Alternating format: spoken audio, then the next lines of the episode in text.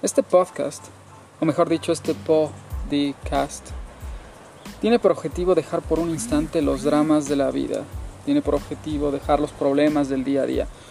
Realmente lo que nos interesa por un instante es olvidarnos de todo eso y accesar al mundo de One Piece, a ese mundo del Grand, del Grand Line, ese mundo del Paradise, ese mundo de los cuatro mares, ese mundo del Red Line, el Cam Belt, ese mundo del nuevo mundo precisamente para llegar a Laughdale.